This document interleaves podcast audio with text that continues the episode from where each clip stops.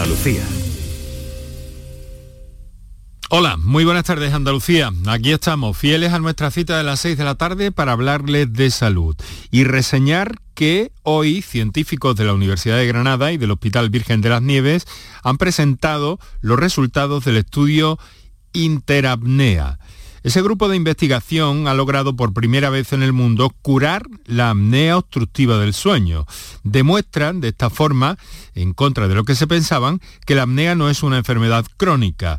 La investigación revela por primera vez que la apnea obstructiva del sueño, que afecta al 38% de la población adulta, puede remitir después de una intervención multidisciplinar que vamos a conocer en profundidad esta misma tarde aquí en el programa, que ya saben, viene los viernes o llegamos los viernes hasta las seis y media, así que vámonos que nos vamos. Muy buenas tardes y muchas gracias por estar a ese lado del aparato de radio.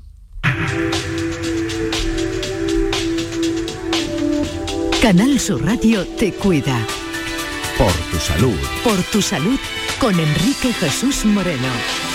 Bueno, pues es el día además en que nos ocupamos o bien de un congreso que los hay muy interesantes durante este fin de semana. Además de las ferias, también hay eh, profesionales y especialistas reunidos para abordar diversas eh, cuestiones que nos ocuparán la próxima semana y que, eh, pues bueno, en nuestro programa de los viernes dedicamos precisamente a eso, a congresos o a investigaciones. Así que les vamos a dar cumplida información de ese hallazgo, del fruto de esa investigación de científicos de la Universidad de Granada y del Hospital Virgen de las Nieves de la capital granadina. Eh, ¿Qué vamos a hacer? Antes, como siempre, vamos a repasar eh, los titulares más destacados de la prensa médica y científica con Paco Flores, pero antes de todo eso también una breve reseña de los asuntos relacionados con la pandemia. Porque llegamos a este mm, puente eh, tan singular de abril y mayo y con tantos festejos eh, de por medio, cruces en Granada y Córdoba, eh, la feria de Sevilla, el, Campeonato del Mundo de, de Motos en Jerez y mm, hoy viernes se han conocido los últimos mm, registros de la COVID-19. Desde el pasado martes han muerto 46 personas eh, se han registrado 8.705 nuevos contagios registrados y de ellos eh, destacan cerca de 2.000 en Sevilla después de la Semana Santa.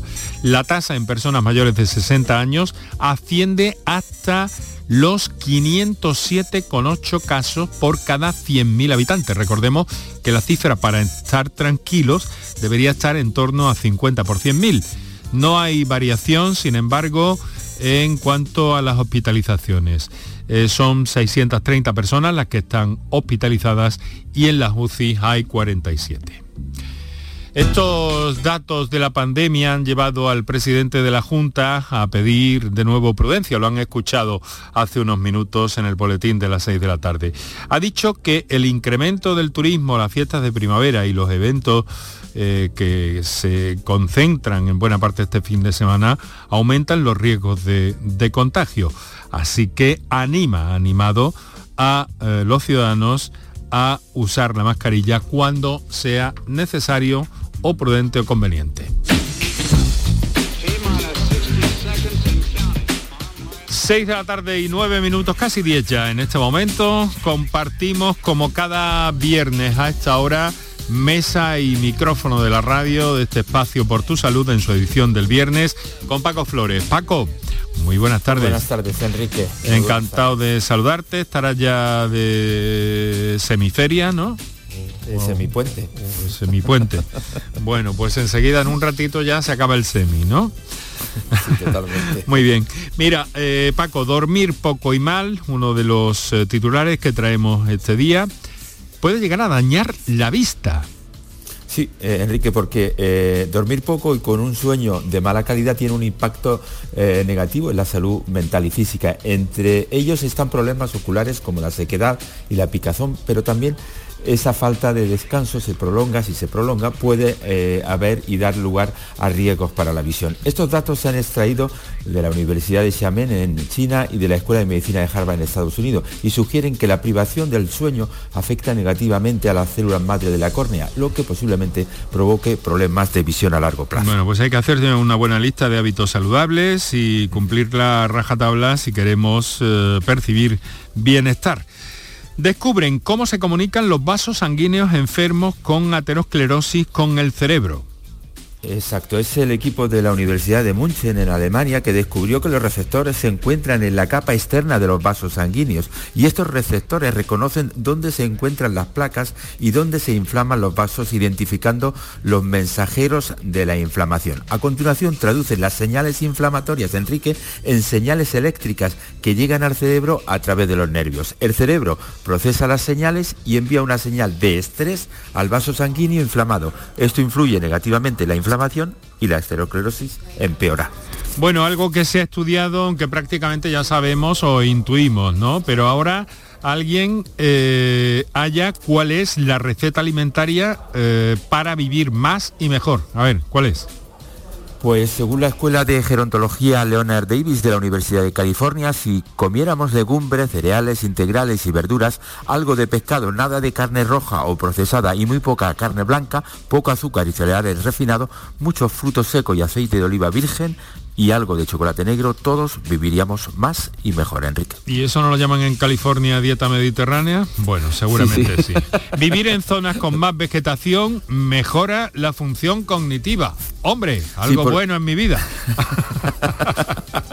en tu entorno. Sí, porque la función cognitiva en la mediana edad es, una es un fuerte predictor de si una persona puede desarrollar demencia más adelante. Ahora el nuevo estudio de la Escuela de Salud Pública de la Universidad de Boston en Estados Unidos ha descubierto que el aumento de los espacios verdes en las zonas residenciales podría ayudar a mejorar la función cognitiva en las mujeres de mediana edad. Los resultados también mostraron que la disminución de la depresión puede ayudar a explicar la asociación entre el espacio verde y la cognición, reforzando investigaciones anteriores, como hemos recogido aquí anteriormente, que han relacionado la exposición a parques, jardines comunitarios y otras zonas verdes con la mejora de la salud mental.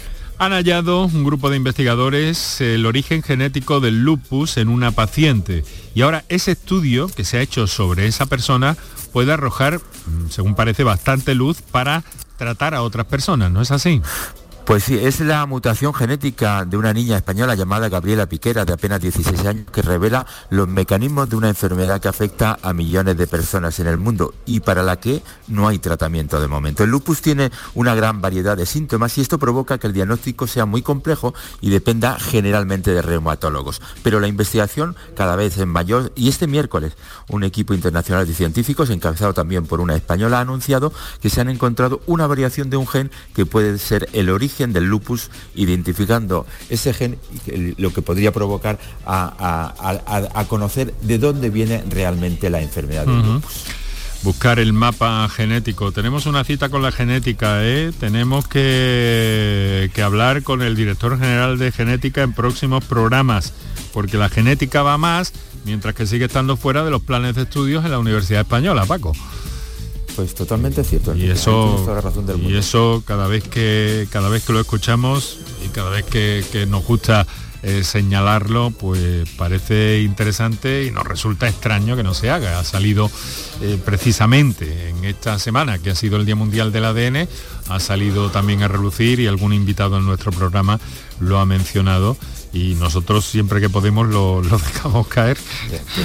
es como un brindis, al sol, porque eh, no avanza a pesar de la presión que ejercen los rectores de las facultades de medicina, pero no avanza esa planificación.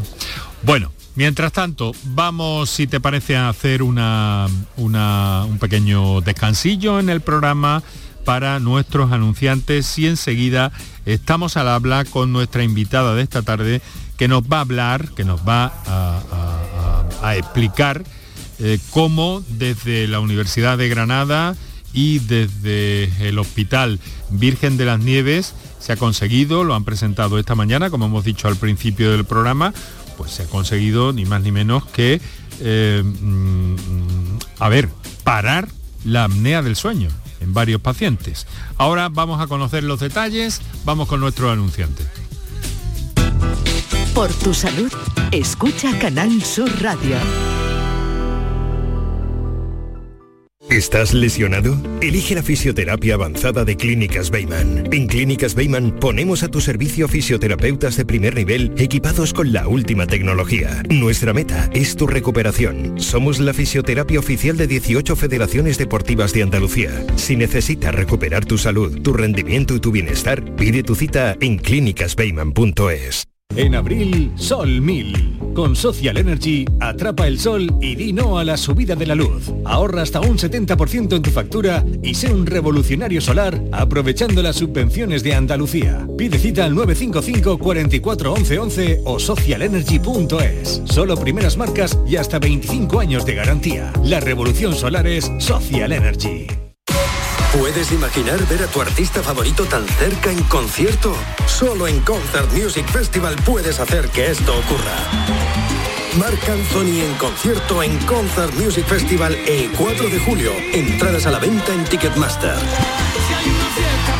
Vive una experiencia única. Marc Anthony en Concert Music Festival Chiclana de la Frontera 4 de julio. Patrocinan Suez y Cadimar. Patrocinador principal Lenovo. Enrique Jesús Moreno, por tu salud, en Canal Sur Radio.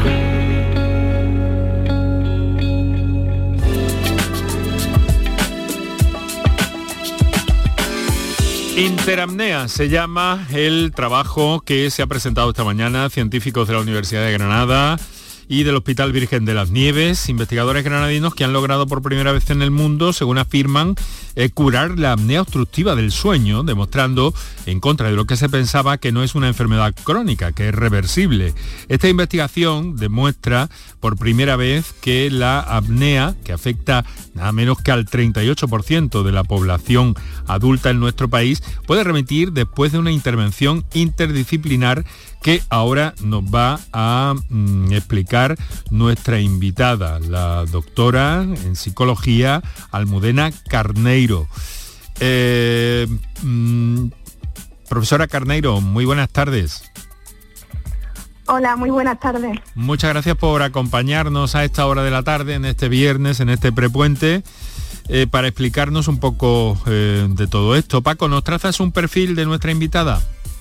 Pues, sí, Enrique, eh, la doctora en psicología Almudena Carneiro Barrera es graduada en psicología por la Universidad de Sevilla y máster en psicología general sanitaria por esta misma universidad. Actualmente es miembro del grupo de investigación de psicofisiología clínica y promoción de la salud de la Universidad de Granada e investigadora en el laboratorio de sueño y promoción de la salud del Centro de Investigación Mente, Cerebro y Comportamiento de esta misma universidad andaluza. Profesora Carneiro, si me lo permite, me llama la atención.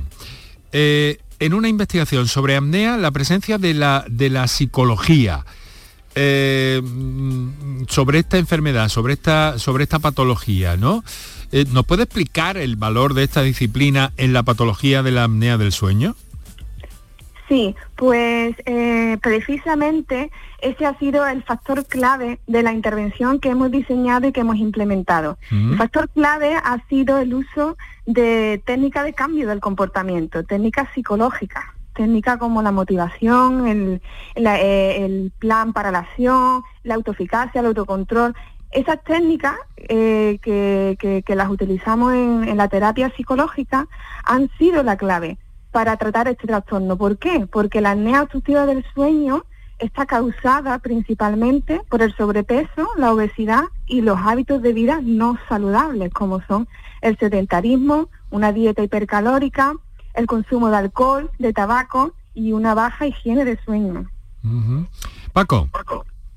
Eh, eh, doctora o eh, profesora, lo primero de todo, ¿Cómo le podemos explicar a, los oyentes qué es la apnea obstructiva del sueño? Pues la apnea obstructiva del sueño es uno de los trastornos respiratorios del sueño más prevalentes en la población general adulta. Eh, se estima que, que, afecta a más de 936 millones de adultos en todo el mundo y en España a más de 9 millones de adultos de entre 30 y 65 años. Eh, se caracteriza por paradas respiratorias de más de 10 segundos de duración durante el sueño. Estas paradas respiratorias repetitivas eh, conlleva pues, episodios de falta de oxígeno en sangre, em, una actividad eh, simpática, inflamación del organismo y una fragmentación del sueño, es decir, la persona se despierta repetidamente durante la noche para poder volver a respirar. Hay pacientes en casos graves que tienen hasta más de 100 paradas respiratorias por hora de sueño. Y entonces, eh, ¿cuándo empezaron ustedes este trabajo, profesora? Sí, este trabajo eh, se empezó a diseñar en el 2018, empezamos, empezamos con el proyecto Interanea. Empezamos con su diseño y junto, colaborando con el Hospital Virgen de las Nieves de Granada, pues eh, lo diseñamos e implementamos en estos pacientes. O sea que, entonces, y, han visto un buen número de pacientes entonces, ¿no?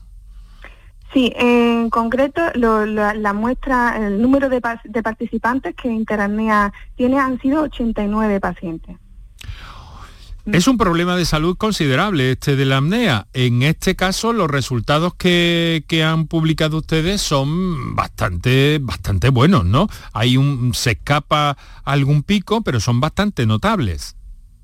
Sí, sí, sí, sí. Es importante, los resultados han sido extraordinarios eh, ya que a los seis meses de seguimiento después de terminar la intervención, los participantes seguían con los hábitos de vida saludables que habían adquirido y de hecho un 62% consigue remisión completa. Todos, absolutamente todos los pacientes, sí, completa. Todos los pacientes, todos, eh, han tenido beneficios y mejoras significativas en, tanto en la gravedad de la apnea, en las paradas respiratorias, como en variables de salud cardiometabólica y de calidad de vida. Eh, sí, todos. Eh, ahora bien, un 62% ha sido los que han conseguido la remisión completa y el alta médica. Ya no necesitan ponerse esta máquina con la que la salud pública trata, trata esta enfermedad de manera crónica. Sí. Paco. Eh, doctora, y, esta metodología que ustedes han eh, desarrollado, que, ha, conllevado lo que es la eliminación de la apnea obstructiva eh, crónica del sueño respiratoria, es decir, esto ahora, a partir de ahora, esto lo puede aplicar cualquier especialista. Ustedes han patentado esta metodología. ¿Cómo va a ser el futuro de, esta, técnica? Sí, pues esta, esta intervención ya se ha publicado y bueno, es, es una intervención interdisciplinar se necesitaría de un equipo multidisciplinar, pues expertos en nutrición, en ejercicio físico, psicólogos, médicos y expertos en sueño. Mm. Y con esto, pues la, intervención es de ocho, de solo ocho semanas de duración y con estas características, si eh, cualquier equipo de práctica clínica con estos pacientes podría podría implementar esta intervención, cualquier paciente se podría aprovechar de ella. Doctora, es una, es una técnica, mm, dicen, de aplicación inmediata, ya se ha tratado a algunos pacientes, por tanto, la metodología, eh, explíquenos un poco cómo funciona esto, ¿no? Eh, ¿Se ha patentado o cómo se desarrolla y se expande esta, este método a partir de ahora? Sí, bien, pues eh, como, como toda investigación, nosotros hemos eh, primero diseñamos, vimos que, que, que, que, había esta posibilidad de que, ya que la causa es el sobrepeso y la obesidad, tratando el sobrepeso y la obesidad de una manera que, lo, los, los pacientes pudieran eh, tener estos buenos hábitos de vida y los beneficios a largo plazo, pues diseñamos este, este tratamiento interdisciplinar. A partir de ahí hemos realizado el estudio interanea como un primer paso para demostrar científicamente que esto es efectivo y que funciona. Y no solo efectivo, sino coste efectivo, porque la salud pública se podría ahorrar muchísimo dinero eh, curando a estos pacientes. A partir de ahora, eh, nosotros tenemos que seguir investigando en, la temática, eh, expandir los resultados, generalizarlos a otros centros españoles, no solo porque solo lo hemos hecho en Granada, y a partir de ahí eh, intentar que esto se implemente en la salud pública. Esos son sus objetivos a partir de ahora, ¿no? Sí, sí. Bueno, ¿y qué pasa si una persona eh, está delgada, es decir, no tiene obesidad, pero tiene apnea del sueño? ¿Ahí pues este, este método valdría o no valdría? No, a ver, es que eh, el sobrepeso y la obesidad y los hábitos de vida no saludables como el tabaco y el alcohol son las principales causas eh, de la apnea obstructiva del sueño. Sí, es cierto que hay otros tipos de apnea, como la apnea central, que no, no, no, no, no ocurre por obstrucciones eh, de la vía respiratoria, sino por otras razones. Y puede ser también que por la morfología, por problemas craneofaciales, la persona pues tenga la, vía respiratoria más estrecha y, tenga este tipo de, problemas sin tener que sin tener sobrepeso u obesidad. Pero ya digo que, ocurre en un 70% de los casos de obstructiva se debe a sobrepeso obesidad. Mm, bueno, perder peso tiene ventajas innumerables, nos lo han dicho esta semana aquí diferentes expertos en diferentes eh, eh, disciplinas y especialidades, hasta tal punto cuando el martes abordamos el tema de la hipertensión arterial que incluso bajaban los niveles, se normalizaban los niveles cuando las personas eh, perdían peso, ¿no? Y desaparecía, desaparecía la patología. Esto es muy interesante. Sí, de hecho nuestros pacientes no solo ha bajado la gravedad y se han curado de la apnea del sueño, sino también, pues como decía, han tenido beneficio en variables cardiometabólicas, pues como pueden ser niveles de glucosa, triglicéridos y, por supuesto la presión arterial. Teniendo en cuenta la bajada de presión arterial que han tenido, eh, han reducido un 40% el riesgo por muerte cardíaca. Paco, tu turno. Eh, doctora, ¿y por qué antes no se había puesto remedio a esta enfermedad? Sí, esa es muy buena pregunta. Eh, esto, esto, esto no es nada nuevo, esto no es nada nuevo ni es nada complejo, es sencillo y es simple, ¿no? el mensaje que Interanea manda es simple, pero es importante, que es que hay que hacer lo que se tiene que hacer. Esto se sabe, lo que pasa es que no se ha hecho antes. ¿Por qué? Porque, bueno, pues por muchos motivos y entre ellos, pues porque se necesita de un equipo interdisciplinar. Hay que tratar las patologías, y no solo la apnea, ya la generalizo a cualquier otra enfermedad que, que, se pueda considerar crónica, crónica, como la diabetes. Hay que tratarla desde un punto de vista interdisciplinar. Y, esperemos que con esto ya demostrado científicamente se empiece a hacer por lo menos con esta patología. Porque esto abarataría los costes de tratamiento de las personas enfermas. ¿Cómo, perdón? Si abarataría los costes. Sí, sí, claro, claro que abarataría los costes, eh, ya que, bueno, estamos hablando de que esta enfermedad se considera crónica, se trata crónica. Ya no solo el dinero, eh, el coste que tiene la máquina que tienen para dormir y sus revisiones, sino todas las enfermedades asociadas a la apnea y a la obesidad. Muy bien, eh, profesora Almudena Carneiro, Grupo de Investigación de Psicofisiología Clínica, Promoción de la Salud de la Universidad de Granada, investigadora en el Laboratorio del Sueño y Promoción de la Salud del Centro de Investigación Mente, Cerebro y Comportamiento de la Universidad de Granada. Enhorabuena por su trabajo y que sea para bien todo esto. Gracias, muchas gracias. Un saludo. Un saludo. Paco, a ti y te dejo ya sin semi, ya te dejo de puenting total, ¿no? ¿Eh? Totalmente, además encantado con los investigadores tan jóvenes que tenemos en nuestra comunidad. Estupendo, y con, esas ideas tan, tan avanzadas, tan intuitivas y que dan, parece ser que resultados eh, pues bueno, espectaculares según los datos que nos ha revelado una de las investigadoras principales de este, de este estudio. Lo dejamos aquí, Paco, un fuerte abrazo y hasta la próxima. Igualmente. Y aquí el, bueno. eso es, y aquí en la radio Antonio Martínez, Paco Villén, Enrique Jesús Moreno, que os habló encantado.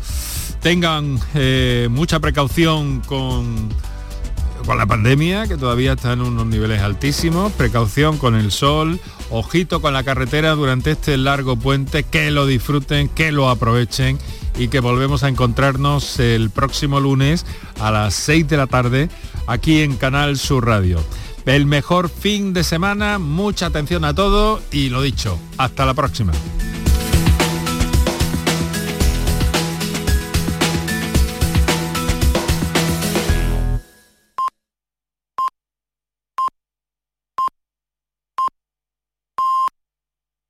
Tu gente, tu radio está aquí. Quédate en Canal Sur Radio,